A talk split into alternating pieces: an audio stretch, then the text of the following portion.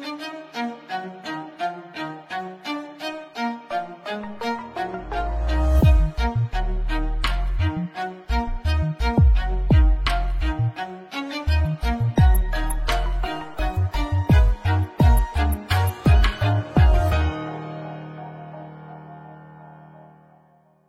Olá, futeboleiros! Olá, futeboleiras! Futre apresenta Código Euro, episódio número 17 e chegou ao final a fase de oitavas da Liga dos Campeões, a Champions League. Tivemos aí os oito classificados e muita história boa para a gente contar hoje, principalmente no que tange o futebol italiano. Pela primeira vez desde 2005-2006, temporada que o Barcelona acabou sendo campeão contra o Arsenal, três italianos chegam à fase de quartas de final da competição. Na época, Juventus, Inter e Milan. Desta vez, Napoli, Inter e Milan, classificados às quartas de final da competição. Além disso, vale como destaque, os treinadores italianos também estão em vantagem nessa temporada da Liga dos Campeões. Nas quartas de final, são quatro treinadores italianos o Pioli na equipe do Milan, Simone Inzaghi na Inter, Spalletti no Napoli e o Ancelotti no Real Madrid. Além deles, dois alemães, Roger Schmidt do Benfica e Nagelsmann do Bayern, Guardiola, o espanhol do Manchester City e o inglês Graham Potter do Chelsea. Então, quatro italianos nas quartas de final da Liga dos Campeões da temporada 2022-2023. E, obviamente, a gente vai falar muito sobre isso, porque é muito legal observar o retorno nas competições europeias, porque a Liga Italiana já era muito elogiada, a gente já falava bastante por aqui no Futre, mas é legal ver nas competições europeias, quem sabe já é, ser um reflexo do que vem sendo a Série A italiana. Ao meu lado hoje, meu querido Gabi Mota, tudo certo, Gabi? Seja bem-vindo. Hoje é dia de falar dos italianos. É claro que tem um recorde de um tal Haaland aí, que o Guardiola sacaneou ele, né? Porque não quis deixar bater o recorde do, do Messi e do Luiz Adriano. Mas, olha, até porque o Guardiola falou também que ele ficaria. A vida do Haaland seria muito chata se ele batesse recorde agora com 22 anos. Então, bom, a gente tem muita coisa para falar hoje, hein, Gabi? Ah, a resposta do Guardiola foi excelente, né?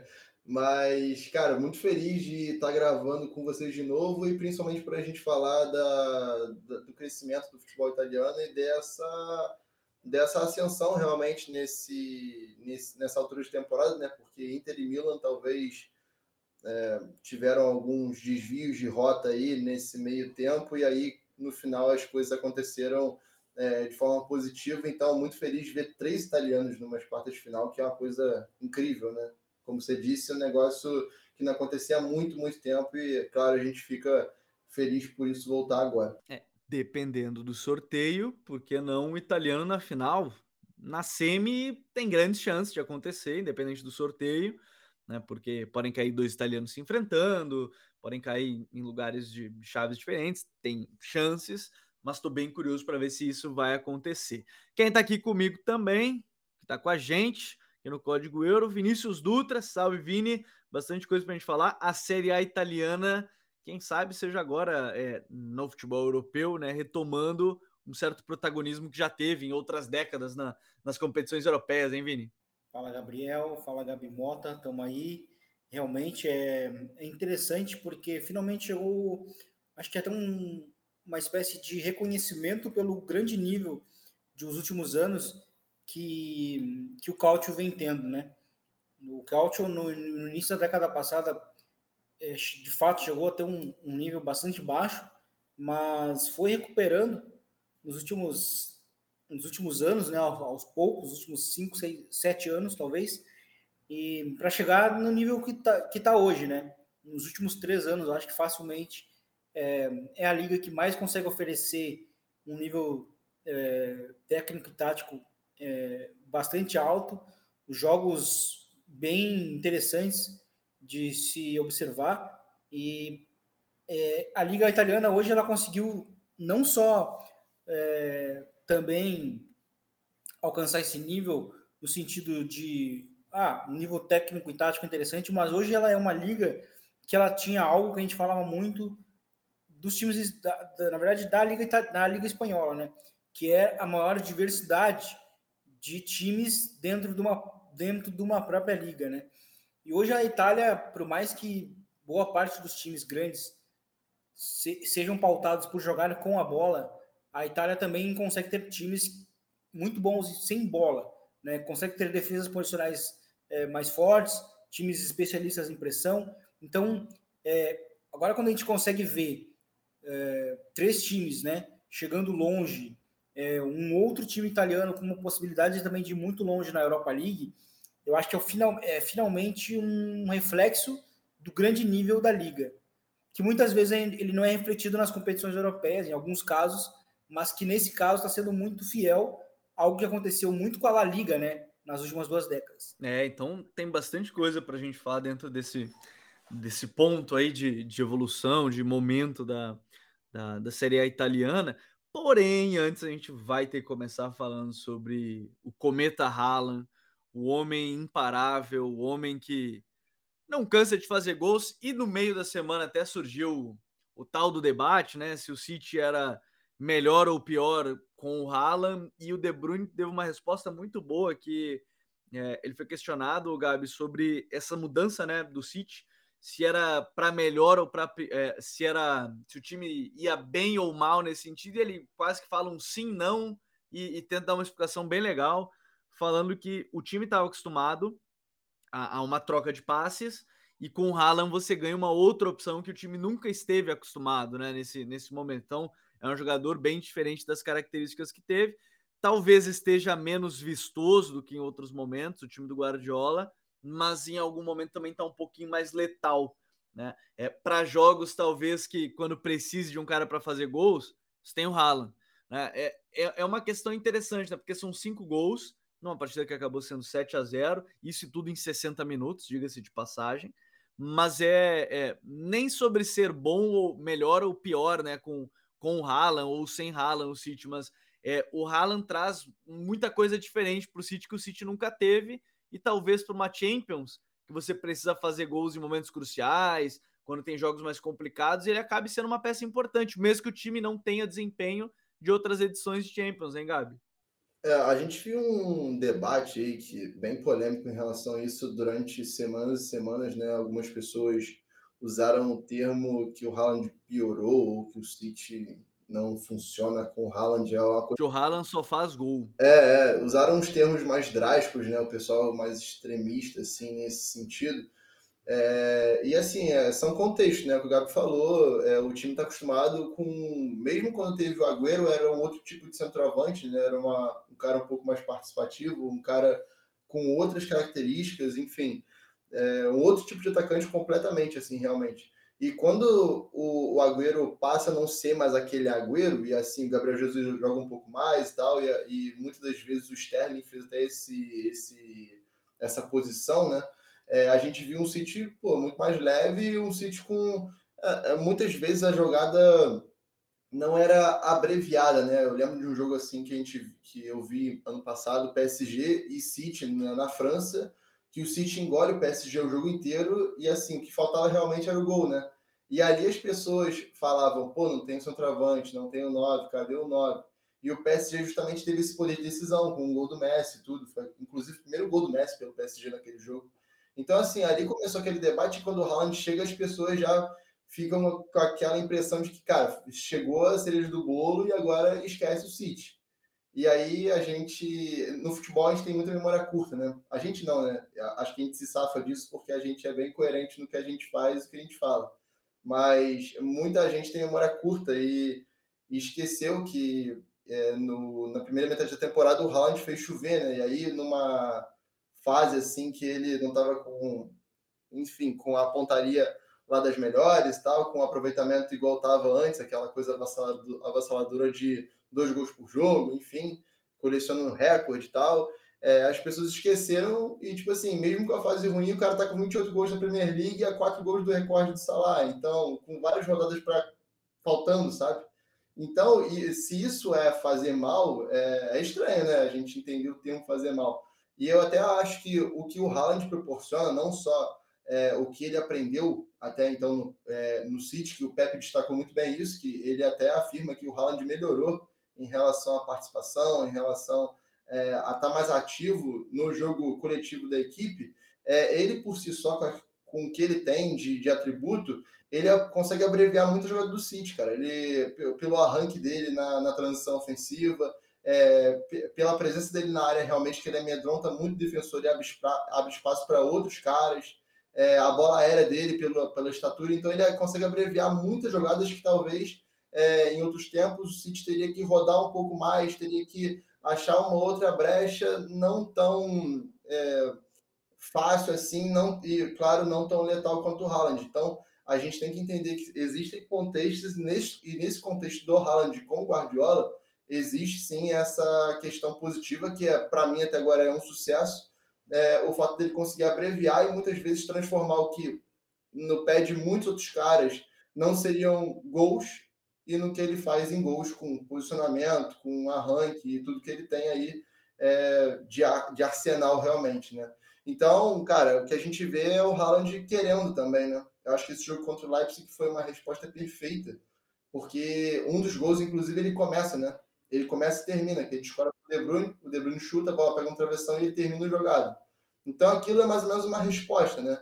Que ele consegue ele ainda é jovem, ele consegue aprender. O Pepe é muito notor... é, ele, ele tem muita notoriedade por isso, né? Quem não lembra da primeira temporada do Sterling com o Pepe, das primeiras, né? Que não era aquela coisa, as pessoas duvidavam muito, e aí o Sterling faz um 18-19 bizarro com o Pepe. Ele vira. Ele entra num outro degrau de jogador assim naquela temporada. Então, o Pepe consegue fazer isso com os jogadores, ele consegue melhorar os caras. E porque ele não conseguiria fazer isso com o Haaland, né? E a gente já vê esses sinais já. Eu acho que esse jogo de ontem foi um sintoma é, claro disso. Uma coisa que me chamou muita atenção, até mandei para vocês hoje, durante, logo depois do jogo, foi a entrevista pós-jogo, pós-partida do Haaland, que ele foi lá no. Na, eu ia falar que é Sky Sports, mas não tenho certeza. Enfim, que é a que o Henry comenta, que o Ian Wright comenta, enfim, que o Kerger estava comentando. E, e o que me chamou a atenção, Vini, é que o, quando o Henry perguntou para ele depois ele fazer umas brincadeiras, ah, tô aqui com um cara que acho que sabe fazer gol também, com o Henrique, com o Wright e tal. E aí ele, o Henri pergunta para ele o que, que ele acha que ele tem que melhorar e, e, se ele sentia que ele poderia ter feito mais gols se ficasse, né, os 90 minutos. É, me chamou muita atenção que o Haaland tem muito essa mentalidade, porque a primeira frase dele é: não, eu podia ter feito oito gols, nove nos minutos que eu estive em campo. E aí o Henri dá uma olhada para ele e ele, e ele fala: não, é porque eu errei um mano a mano com o goleiro aqui, uma outra. E assim, ele tinha muito consciência. E aí, para responder o que, que ele achava que ele podia melhorar, ele basicamente resume em tudo: a minha perna esquerda, a perna direita, cabeceio, e diz que o que ele mais gostaria era melhorar a saída da área para criar espaço. Se ele conseguir fazer isso, e se ele sabe que ele pode melhorar nisso, a gente aí vai estar diante de um centroavante que vai se tornar muito completo também, né, Vini? Sim, vai ser difícil, porque a gente até viu a dificuldade que ele teve até para aparecer no jogo na, na, ida, né? Na ida foi um jogo que ele, que ele ficou bem apagado. Uhum. Acho que ele teve menos de, de 15 toques na bola, foi algo mais próximo disso. Sim. Então, se ele se torna um jogador mais influente é, nos apoios, vai se tornar um jogador muito mais difícil de ser marcado, né? além de ser um cara é, que é muito dominante na área, né? Ele vai chegar num status muito parecido com o do Lewandowski, né? Que, que curiosamente depois que saiu, depois que o Guardiola saiu do Bayern, melhorou muito no aspecto do apoio, né? Melhorou muito, tanto que ele até teve uma temporada, a temporada seguinte que, a que ele saiu a, do Bayern, o Lewandowski teve 11 assistências, né? Então assim refletiu muito em como o Lewandowski é, é conseguiu gerar jogo, né? E, e eu acho que, que, que, isso seria vital porque essa figura do 9 que sabe jogar também dá muito presente nos times do Guardiola. Né? Antes lá atrás com o Messi, falso 9, depois o Lewandowski, que foi evoluindo, teve que ir evoluindo, né? É, e, e, por ironia, evoluiu muito mais depois quando ele saiu. É, e agora o City.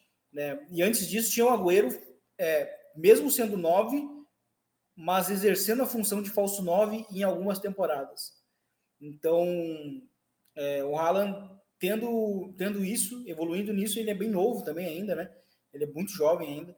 É, cara, eu acho que o, vai ter, o City vai ter um jogador muito determinante, porque vai ter um cara que consegue fazer é, os gols que consegue marcar semanalmente, É, essa é uma temporada em que ele não tem sofrido com lesões, é, que era uma preocupação, né? É, até então na carreira dele.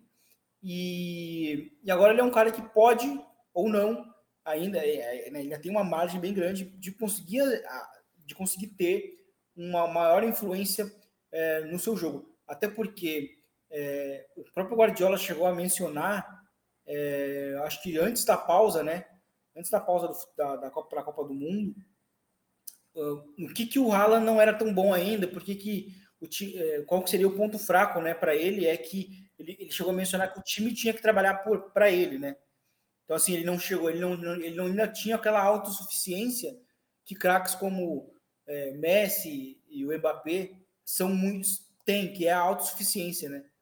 Então, assim, não precisa de um sistema para ele. E o Haaland ainda está muito atrelado ao sistema. Né? É um sistema que, óbvio, gera muito para ele e ele está aproveitando. Tanto que ele está tendo uma temporada de, né, brutal de gols. E, e, e, ontem ele fez algo que o Guardiola criticou muito é, que o City fez na ida, que era não aproveitar a chance que teve. Ele chegou até a fazer uma comparação com o jogo da ida, com o jogo da ida no ano passado contra o Sporting, né? Que o City criou muito e fez. Que ele só teve três, quatro, cinco chutes e é, fez todos os gols, né? E, e, on, e ontem foi, assim, eficiência, né? Chegou, talvez já, é, provavelmente com uma orientação do Guardiola de, de aproveitar a chance que tem para não deixar o, o Leipzig, que é um, que é um time perigoso, né?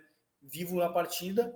É, ele chegou lá, fez os gols, o City, deu, o City é, é, encaminhou o jogo muito de uma maneira até bem rápida, ainda no primeiro tempo. E aí no segundo tempo foi, foi realmente o show. Imaginei, imaginei que ele poderia é, ter batido o recorde, mas foi interessante essa resposta do Haaland, é, que é um cara que mesmo naquilo que ele é bom, ele, é, ele, ele tem a capacidade de, de refletir e, e analisar de que ele pode melhorar. Isso é bem interessante para o futuro da carreira dele. O Haaland que nessa temporada tem a incrível marca de 39 gols em 36 jogos, além de 5 assistências, e ele começou o jogo de ontem na Liga dos Campeões, ontem eu digo terça-feira, dia 14, com cinco gols em cinco jogos, mas aí ele cansou de ter a média de só um gol por partida e colocou aí para 10 gols em seis jogos o Erling Haaland, um gol a cada 41 minutos, até porque nem todas as partidas ele jogou de fato os 90. Na Premier League, um gol a cada. Ele tem uma participação em gol, né? Um gol a cada 76 minutos, o centroavante norueguês. Mas agora, é, e até vale lembrar, quero deixar como destaque até.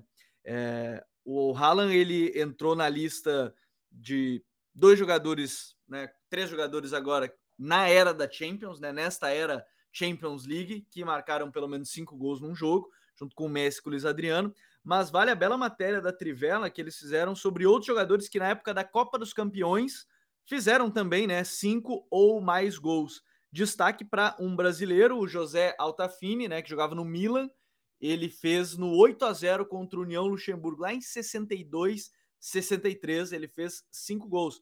Quem não conhece José Altafini? O Mazola, né? Fez cinco gols aí com a camisa do Milan na época. Então, no período era Champions League, né? Era moderna, 90, a partir de 92, você tem Luiz Adriano, Messi e o Haaland. Se você contabilizar o período inicial e que também, obviamente, era né, a Liga dos Campeões, começou lá em 55, aí você tem outros jogadores, matéria bem legal da Trivela sobre o tema, fica como é, sugestão para vocês quiserem acompanhar ele um pouquinho mais sobre esses outros jogadores. Porém, agora a gente tem que falar do futebol italiano, o Calcio, e, e para falar do Calcio, Gabi, a gente tem que começar falando do Napoli, né, que está encaminhando o título italiano, né, muito a partir da, da sua dupla, o Sinren e o Kvara, né, mas hoje me chamou muita atenção na coletiva pós-jogo, estava olhando alguns destaques. O Guardiola falou ontem que o Napoli era o time que melhor jogava, o time mais forte da Europa. E a frase hoje, para mim, do Spalletti foi muito boa sobre o momento do, do time do Napoli. Perguntaram se ele estava orgulhoso sobre essa declaração e ele falou que não, não está orgulhoso. Mas o detalhe é muito bom, porque ele complementa com é um jogo só para nos colocar pressão e ainda é, querer nos colocar lá por cima, mas nos colocar pressão. Como, aí ele complementa com como você vai colocar uma equipe que gastou 9 milhões de euros com uma que gastou 900. Em todo caso, ele disse que em Nápoles está todo mundo pronto para qualquer coisa. Esses jogos mentais do Guardiola, ele fez isso acho que durante quase um mês antes do City e Arsenal. Ficava falando que já tinha entregue a liga e que o Arsenal era o melhor time. Aí ele foi lá, ganhou do Arsenal, ficou próximo de novo e tudo mais.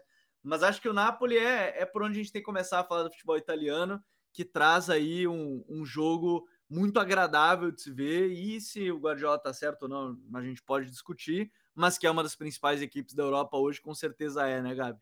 Ah, sim, com certeza. Não só pelo jogo vistoso, mas pela efetividade também, né? Eu acho que o Kivara e, e o eles são... Acho que o ponto, o ponto forte dos dois, inclusive, é essa questão deles serem muito efetivos em participação em gol e tal. Então, eu acho que, assim, o, é o que a gente sempre fala, né, cara? O início de temporada do Napoli, quando você olha ali é, o elenco em si, é, tu, a, gente, a gente vê o mercado e vê que realmente é, as regulamentações da Série A também colocaram ali meio que um sarrafo para você gastar pouco e você se virar, né? Por exemplo, o Giovanni Simeone, que é o centroavante reserva, ele chega por empréstimo, porque o Napoli não tinha dinheiro para pagar, né? A contratação mais cara do Napoli na janela foi o Raspadori, que pagaram 25 milhões de euros, se não me engano. Então, são coisas bem modestas, né? O próprio Kivara chega é, como assim uma revelação, mas que as pessoas estavam muito mais naquela de que a gente tem que ter paciência e tal, porque o, o ele não, não, não atua nesse nível né, de, de exigência das top 5 ligas europeias tudo, longe disso, né? E ele já chega assim, batendo na porta, né? Tudo e mostrando a que veio logo de cara. E o time encaixa muito bem, né? A gente tem que lembrar que houve uma preocupação quando o Ozihen teve uma lesão séria, ele ficou dois meses fora e o Napoli conseguiu manter o ritmo, né? A fase de grupos inteira praticamente foi sem o Ozihen e o time manteve o ritmo. O Raspadori foi muito bem nessa função, o Simeone quando entrou também entregou os gols. Então, é, eu acho que é muito. A gente pode atribuir muito também é, é, o, o Spalletti nesse sentido de que ele conseguiu extrair o melhor de cada jogador, é, também aliando o que cada um pode dar de melhor, né? Porque você olha esse time do Napoli, você vê muita naturalidade nos movimentos, muita naturalidade em como eles atacam, como eles conseguem ser fluidos na hora de, por exemplo, no gol hoje do Ziren, que a gente até destacou é, nas redes, o segundo gol, é, como o Napoli deixa o adversário acuado na, na própria área né, e consegue virar o jogo tão rápido a ponto de levar vantagem nos lados, né, quando o adversário ainda não, não acabou de fazer aquele balanço defensivo né, para fechar bem, e aí acaba que encontra um gol cruzando na área, né, em posição do Ziren, então, ou então uma jogada individual do Kivar. Então, são coisas que, assim, eu citei duas coisas agora, né? imposição física do Ziren, a coisa, talvez, a, a característica mais marcante dele. É, no, no um contra um do Kivara também é a característica mais marcante dele. Então, são pequenas coisas que os paredes, com certeza, no planejamento inicial, ele pensou e ele pensou, pô, vou tirar o melhor desses caras é, nessas características específicas e eu vou criar um time que consiga ser coeso a ponto disso, de a gente conseguir ser equilibrado a ponto de conseguir também fazer isso. E o Napoli entrega isso. Hoje, mais um jogo dominante, mais um jogo muito efetivo, convertendo as chances que teve. Que o Napoli é, é um time nessa temporada que, como eu disse, eu acho que a marca principal não é nem o jogo vistoso, que ainda se entrega, mas a questão da efetividade, como eles são efetivos. Eu acho que a, a, o que começa a nortear essa minha percepção é o primeiro jogo do, contra o Liverpool em Nápoles, que eles fazem os quatro gols. Então, aquilo ali para mim foi muito simbólico, porque as chances que o Napoli teve, o Napoli aproveita, exceto um pênalti, justamente do, do próprio Ozirren. Então, eu acho que, que a marca principal pode ser atribuída também à efetividade, não só é, na, na fluidez e não só no jogo bonito, como a gente vem falando. E aí o Napoli chega muito forte. Com certeza, assim, para mim, dos italianos é o time que é, chega mais forte, a tabela da Série A diz isso, e a gente pode dizer também que é uma situação muito confortável para o Napoli, né? porque a distância na Série A é bem, bem tranquila, assim, né? digamos, e é, pode existir agora um foco maior na Champions sem maiores problemas na hora de, de balancear isso na, na Série A. Então, eu acho que eu estou vendo o Napoli em crescimento ainda, se é que isso é possível, eles conseguem manter o ritmo até em, contra um time muito competitivo como o Frankfurt, que eu esperava uma eliminatória muito mais difícil do que realmente foi. E eu não esperava um agregado de 5 a 0.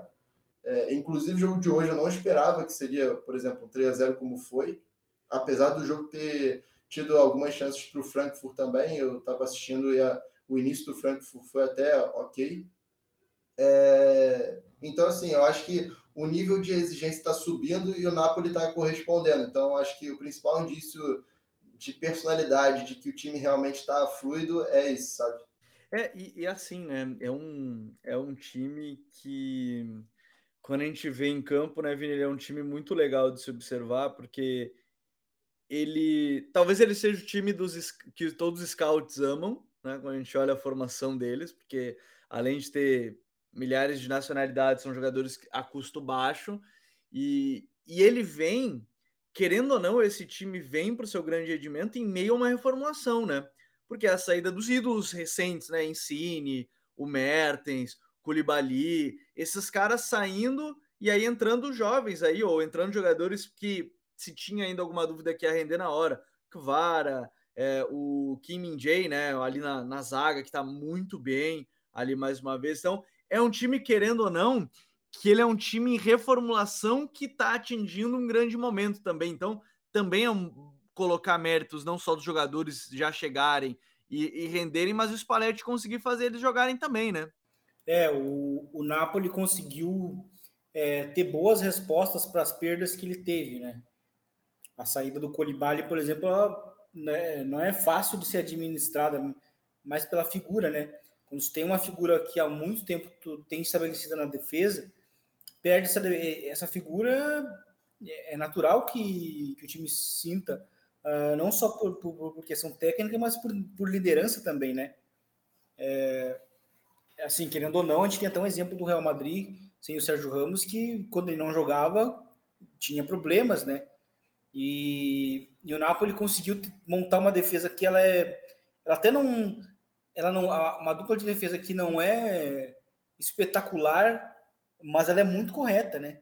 Tanto o Ramani quanto o, o Kim Jae são zagueiros com números muito bons, tanto defensivos quanto ofensivos. Então encaixam muito dentro da ideia. Eu acho que a ideia, né, no sentido de ideia, ela é muito importante nesse sentido para as pessoas entenderem como que muitas vezes ter uma, uma ideia estabelecida ela facilita a chegada de algumas peças, né? Porque primeiro porque você já tem uma ideia pré-determinada de qual tipo de jogador é, você precisa e isso vai facilitar na adaptação do reforço, como foi o caso do Kim Jae, é, como foi o caso do Kivara, enfim, é, enfim, acho que é um time que é muito correto, é, é um time que consegue é, conseguir gerar jogo das diversas maneiras possíveis eu acho que no jogo contra o Frankfurt, é, né, principalmente o primeiro jogo, né, é, ficou mais claro isso. Foi um time que foi até muito mais vertical é, do que foi mais possessivo, né? Ou seja, a, castigou mais o Frankfurt roubando a bola no Frankfurt, como aconteceu ontem também em diversas ocasiões. O Frankfurt perdendo muito a bola no meio, hoje na verdade, né? O Frankfurt perdeu muito a bola é, no meio do campo e o Napoli estava castigando. Kivara teve chances, inclusive, bem claras, é, roubando bola do centro. E, enfim, acho que é um time completo. Assim, é um time que está fazendo uma campanha muito sólida. Não, não tem um rival hoje dentro do campeonato italiano. E é a vantagem do time, né, que o, o Gabi Mota de citar, que para poder é, priorizar a Champions nesse momento. Né? Como você está muito na frente, o time não tem a preocupação de ter que usar sempre os titulares. Né? Que é uma preocupação, por exemplo, que a gente estava falando do União Berlim, quando foi uma surpresa e tal. A gente falou assim: o União Berlim vai ter um momento que não vai dar para ir longe, na Europa League ou na, na Bundesliga. Né? E, e o Napoli tem essa vantagem, né? Porque, sabe, o time é bom, o elenco é bom, né? É, e assim, é um time realmente lá do B, gastou pouco em algumas peças, é óbvio que o, Ozin custou bastante, mas vai, é, vai ter um retorno muito alto. É... Ele custou 80, mas provavelmente vão conseguir vender por uns 150, 160 no mínimo. Eu, eu, é, eu, eu acho que no mínimo 160 que vai ser o dobro, né? Porque só o fato dele ser campeão italiano vai sem ser o favorito, né? Inicialmente. Vai fazer o, o vai fazer o, o, o, valor dele aumentar e dependendo da campanha na Champions, vai aumentar mais ainda, né? Ele que vara. E o Napoli já é um time conhecido por, por vender, né? Por muito, né? Não é um time fácil de se fazer negociação. Então, eu acho que assim, é, a gente está diante de algo bem histórico. É um time que a gente vai talvez olhar assim, como por exemplo, a gente olha hoje para a Lazio dos anos 2000, a, que foi campeã italiana com, com o Nedved e com o Veron, né? Participava daquele time. É, e eu acho que é um time que, que assim, a gente vai lembrar dele por muito tempo. Então também é interessante a gente poder observar semanalmente, né? E também acho que não vai ser um time que vai ser despedaçado. Como eu disse, talvez no máximo vai ser vendido o Gonzini, né? Uh, não vão ser os dois na mesma, principalmente na mesma janela, porque o Napoli é bem complicado de, de fazer negociação. É, o De Laurentiis, ele não é um cara simples de fazer negociação e é, não vejo também, como o Vini falou, se desfazer dos dois principais jogadores de cara. O Kvara que vai ser o, o, jogador que vai certamente vai ter uma das transferências recordes aí, me parece, pelo que ele vem apresentando, porque principalmente também o lucro do clube, né? Porque pagou 10 milhões de euros, não vejo vendendo por menos de 100. Hoje qualquer jogador tem sido 100 milhões de euros. Qualquer jogador a nível bom para muito bom tem sido vendido a 100 milhões, o Kvara vai ser vendido por mais é, provavelmente. Bom, é, tem um detalhe que a gente vai ter que esperar, é a chance de chegar numa semifinal, ela passa muito pelo sorteio. Sorteio é nessa sexta-feira, né, dia 17, sorteio da, da fase de quartas de final, e aí já direcionado, por que não, né, um sonho aí para Nápoles, porque não foi só colocar o nome do estádio de Diego Armando Maradona, que de repente o time não, não cria uma mística aí junto com com seu eterno camisa 10 aí e, e sonha com uma semifinal, final de, de Champions. Porque os outros italianos, eu particularmente, Gabi, gostaria muito de ver os dois se enfrentando nas quartas. Acho que a Champions merece um clássico. Acho que todo mundo que eu vi até agora falando, não, eu quero, vamos brincar do sorteio. Todo mundo colocou que é ver Inter e Milan nas quartas de final. E é por isso que no sorteio das bolinhas não vai dar Inter e Milan. Provavelmente é só por isso, porque todo mundo quer, aí não vai rolar. É, mas vamos começar falando sobre esse Milan, que até gerou bastante dúvida. A gente comentou, aqui mesmo a gente comentava no duelo contra o Tottenham que era um time que a gente tinha dúvida pelo momento. Os dois times estavam no momento mais ou menos, era talvez o duelo mais em aberto ali, junto com, com o Inter e Porto, provavelmente. Mas é um Milan que agora está retomando, né? A gente falou um pouquinho semana passada, já que já que classificou mas é legal de ver também o Milan retomando nesse processo de reestruturação chegar né, umas quartas de final, bem dentro do que a gente estava comentando há pouco da, da, da, reestruturação da Liga Italiana e ver seus times chegando longe nas competições europeias agora. É, é bom a gente falar para o desavisado que não tem mais essa, essa que nas oitavas tem a questão de você não poder enfrentar times do mesmo país, né? A partir das quartas isso não existe mais. Ah, exatamente. Então é, é possível o derby della Madonnina na, na, nas quartas. Agora não é mais direcionado e já, a gente já tem a, o chaveamento, né? De quarta, semis até a, a decisão. Exato. E como eu tracei paralelo desde eu, é, comparações desde do, do Napoli, eu já traço mais uma comparação entre Inter e Milan é, eu vi o Milan muito mais convincente nessa, nessa eliminatória do que a Inter, por exemplo. A gente vai falar da Inter mais para frente, não vou me antecipar aqui, mas eu achei o Milan muito convincente contra o Tottenham, além do que eu imaginava no melhor cenário possível, porque a gente falou aqui várias vezes, o Milan veio de um mês de dezembro principalmente terrível, janeiro também não foi um mês bom, principalmente pelas individualidades, o Theo Hernandes é, fez um pós-Copa ruim ali de início, o Rafael Leão também não vinha na melhor das, da, da, das suas atuações, de sua fase, e aí foi então que o Pioli mudou o esquema do time, né? E ali foi, como a gente já disse, a chave do, do sucesso para essa virada de chave aí para o Milan, né? Que aí realmente ocasionou o fato de conseguir eliminar o Tottenham do Conte, que é, aqui a gente realmente ditou como o jogo mais disputado, como o Gabo disse, das oitavas de final, era algo um pouco mais imprevisível aqui. E eu acho que neutralizou muito bem, né? Eu acho que a postura que o Milan adotou nos dois jogos, tanto em casa quanto fora, acho que principalmente fora, me surpreendeu muito. é, conseguiu realmente neutralizar, é, principalmente o Kane, né? Então, me animou muito o fato do, desse encaixe tão rápido desse novo sistema, é, em como o Pioli voltou a conseguir é, extrair o melhor das principais individualidades, né? no caso, o lado esquerdo do time, com o Theo e o, e o Leão, o Giroud também, com aquele papel colaborativo dele para o coletivo muito bom também, ele voltou a, a performar melhor, o Ibra voltou agora também para ser uma presença mais de liderança, então é, eu acho também a zaga com o Thiago, é, dá muito mais suporte, por exemplo, para o Kiaer como, como zagueiro central, né, que não é já mais aquele cara rápido assim para os confrontos que possam vir acontecendo uma transição ofensiva, tendo que encontrar um cara, por exemplo, como o Zinhen, o, o Kiaer está meio que protegido por isso, por ter esses caras mais rápidos do lado dele. Então eu acho que acabou vindo na hora certa essa, essa mudança e o Piori teve essa sensibilidade né, e, o, e essa estrela de conseguir fazer essa mudança e fazer com que encaixasse tão rápido, né? Porque não era, era tava longe de ser algo óbvio, né? O Milan é, começar jogando com três zagueiros, sendo que a, toda essa era Pioli foi jogando num 4-2-3-1, né?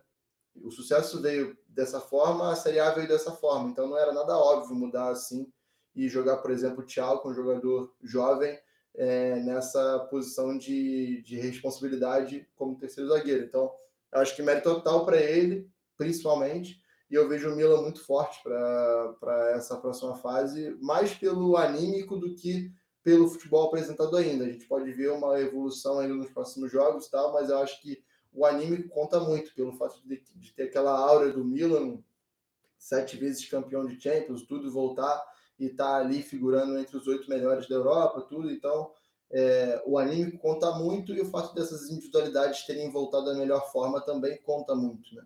E eu acho que a gente pode ver, seria muito interessante ter sim o Inter Milan para ser o principal jogo aí de quartas para gente. Um bom detalhe, né, já que a gente falou do seu jogo mais difícil, é que no nosso bingo aqui junto com a OneXBet, a gente gabaritou os classificados da fase da, da fase de oitavas de final. Botamos 10 reais lá com a OneXBet, principal caso de apostas do mundo. Voltou 340 reais, mas eu sempre digo, né? Não aposto que é dinheiro que está separado para pagar nenhuma conta, tá? É, cara, é o que puder, não inventa, mas a gente forrou, né? A gente acertou, foi na votação aqui, né? E aí a gente acabou escolhendo os times que acabaram classificando Confesso que o que quase perdemos, o que eu fiquei mais tenso foi com Porto e Inter, mas no final das contas deu deu Inter, Vini.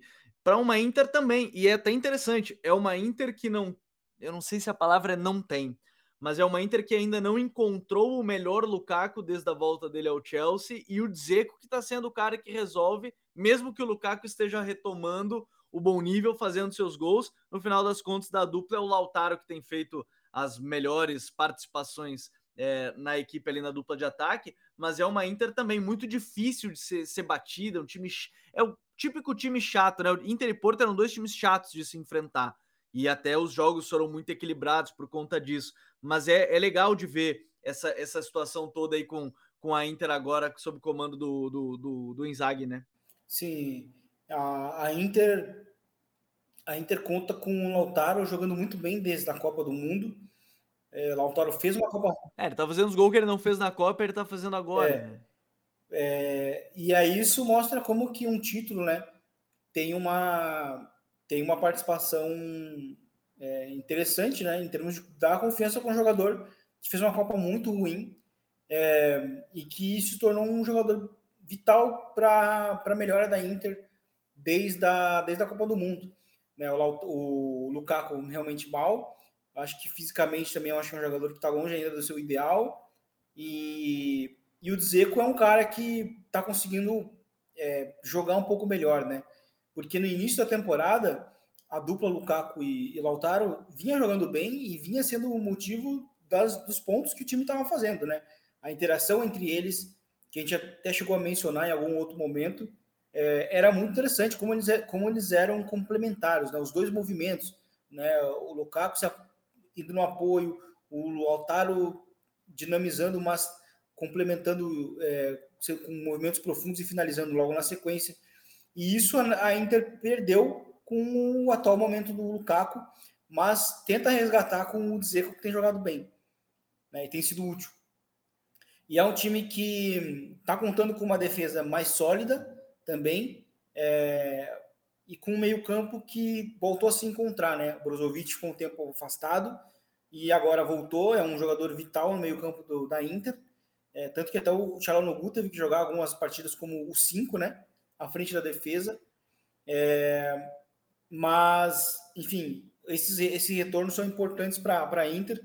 E, e, realmente, eu acho que o, um, um Inter e Milan seria interessante, porque seria interessante para os millennials, né? Porque provavelmente eles não viram, né? Muita gente não viu ah, o último confronto deles. Pô, tá dizendo que os dois clubes não se enfrentavam em grandes. E, e é até legal, né? Todo mundo que compartilha aquela foto do, do Gattuso e do Materazzi essa, essa... abraçados é um jogo de Champions. Para quem não sabe, é um jogo de Champions que então, é exatamente. fechou show grau aquele jogo. É, mas é, é, exatamente, mas é que boa, acho que sim, boa parte assim de um, um público millennial, como eu falei, não provavelmente não viu aquele jogo, né? Mas, mas reconhece pela foto, que é icônica. É, e aquela Champions também para o Milan foi, foi, foi a Champions que o Milan ganhou, né? Da Juventus na final, em Old Trafford. E, e eu, eu acho que assim vai ser, seria realmente bem interessante porque eles fizeram confrontos é, muito interessantes dentro da liga é, depois daquilo. É, dos melhores jogos, né? principalmente naquele momento de, de baixa da Juventus, que a Juventus foi rebaixada e tal. É, Milan e Inter fizeram grandes jogos e pode ser interessante a gente poder ver isso num grande palco, né?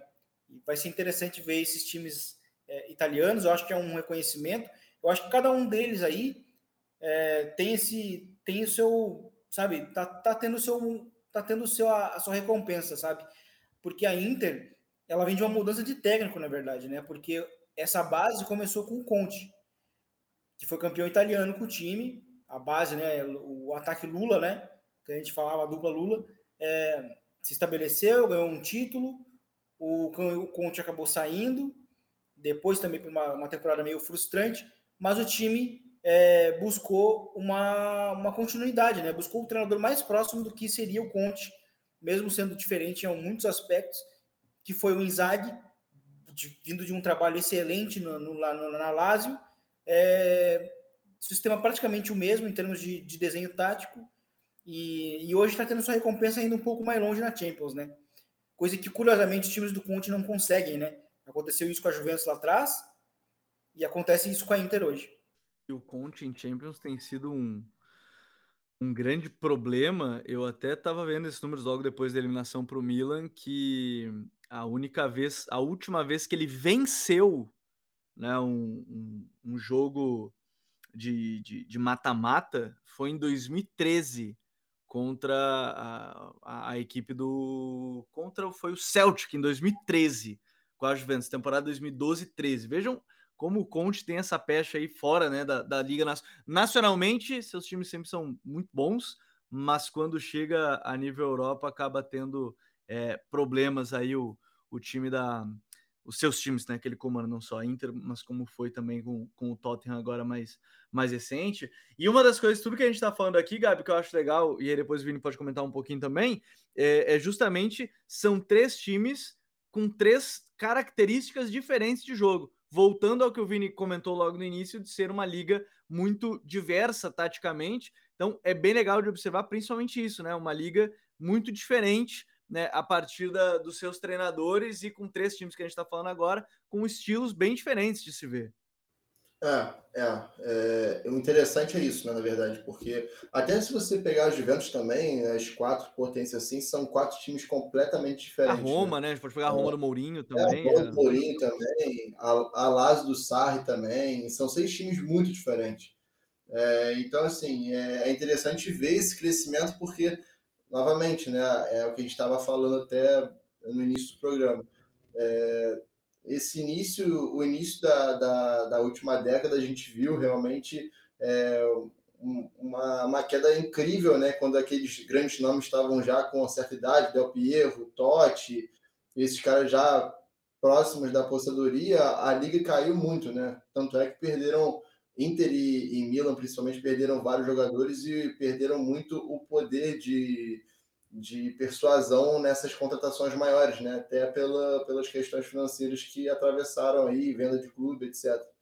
É, então, ver esse ressurgimento e, assim, na prática, chegar é, a esse ponto dos três, de três clubes italianos voltarem à, quarta de final é, é muito interessante, né? Porque acaba que a gente viu uma Itália muito dominada pela Juventus durante muito tempo, né? Com, inicialmente com Conte, depois com Allegri. É, a única a único clube assim que ameaçou essa dinastia inicialmente foi o, o Napoli do Sarri e, e logo depois acaba que naquela questão de trazer da Juventus dar um passo talvez maior do que a perna né, em trazer o Cristiano é, esse esse reinado tenha se desmoronado é, com relação ao planejamento tudo e aí é, chegando a, essa todas essas questões fiscais aí que inclusive causaram a punição da Juventus nessa Série A para inclusive talvez não chegar a próxima Champions, né?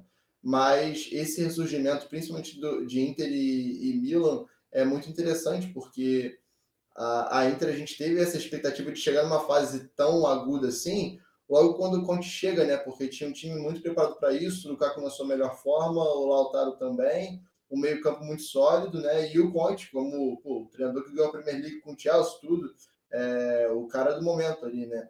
E acaba que a Inter tem esses fracassos, como você bem disse aí, o histórico do Conte na Champions é bem ruim. E, e novamente, o, o Milan, a gente até entende esse progresso com o Pioli e tudo, nem seria talvez a, o objetivo principal do clube, assim, digamos, quando definem metas lá no início, talvez as quartas de final nem estivessem nessas né, metas aí que eles definem para orçamento, tudo, né, que conta o dinheiro que a UEFA é, vai, vai pagar é, fase por fase, né? É, já a Inter não, né? A Inter tem um outro poder nesse, nesse sentido de ter um elenco um pouco mais forte, tal, é, é peças de reposição melhores, é, mas em tese no resultado não entregar tanto. Então é muito interessante é, esse crescimento porque há um ano a gente viu o Milan aí, ah, se a gente passar para a Europa League já é lucro, sabe? Num grupo da morte que eles pegaram no ano passado. E em questão de um ano, o Milan conseguiu não só avançar, como chegar à quarta de final eliminando o Tottenham justamente do Conte. Então é muito interessante te ver esse degrau que o Milan realmente conseguiu é, subir novamente, né? E a Inter no momento mais improvável para mim, assim, questão de entrega de, de não só de resultado, mas como de performance também, inclusive pelo adversário, porque o jogo do Dragão, o Porto foi, é, principalmente no segundo tempo, muito melhor do que a Inter, né? A Inter até se acovardou demais, digamos assim, né, em alguns momentos.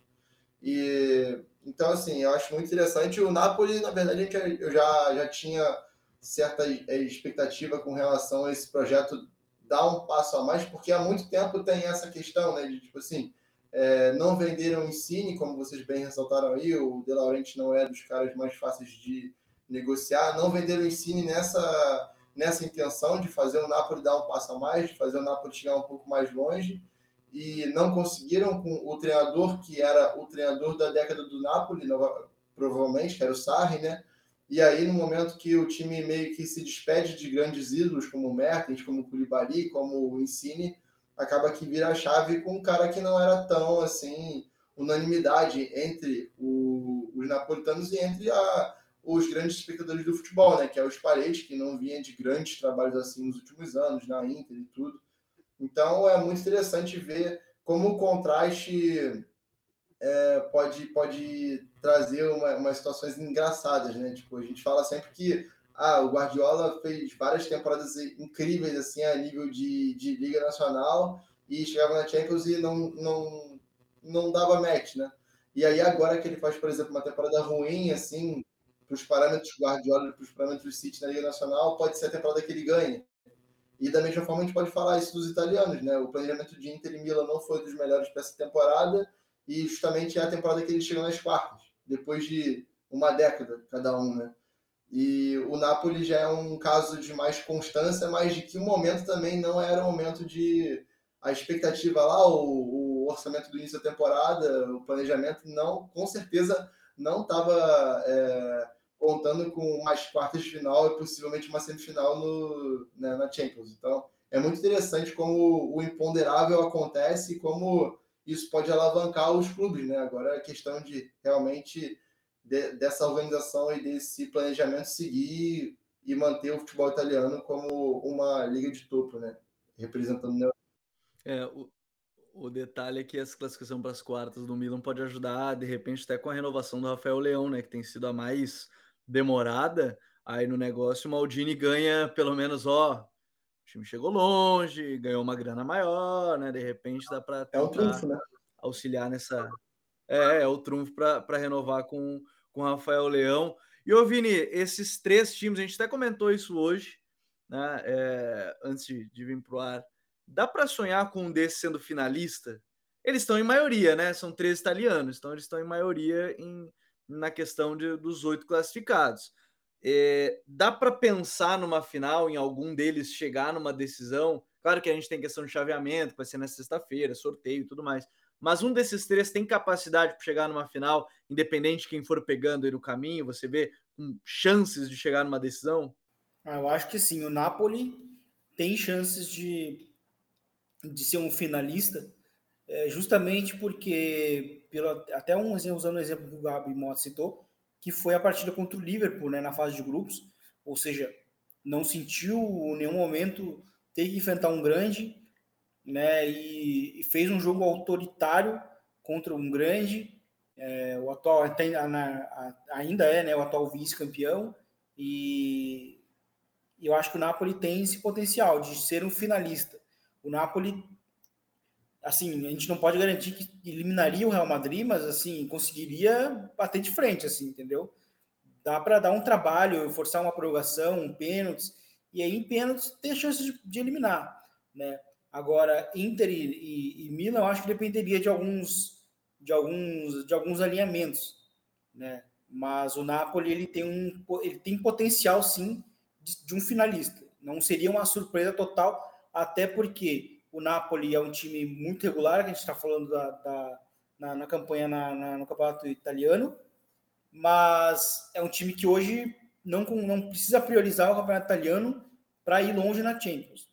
Né? Então, assim, pode, pode ir rodando o elenco, isso dá uma tranquilidade maior, até porque o time do Napoli também não tem nem obrigação de ser um finalista da Champions, né? então tira esse peso a mais.